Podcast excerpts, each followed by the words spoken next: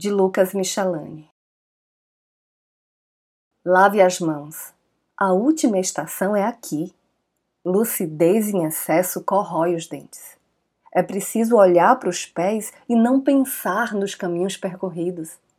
Olhar para os pés, procurar a pele lisa entre as cicatrizes. Olhar para os pés, perceber quanto de caminho ainda se quer debaixo deles. Eu sou Renata Ettinger e esse é o trago número 109.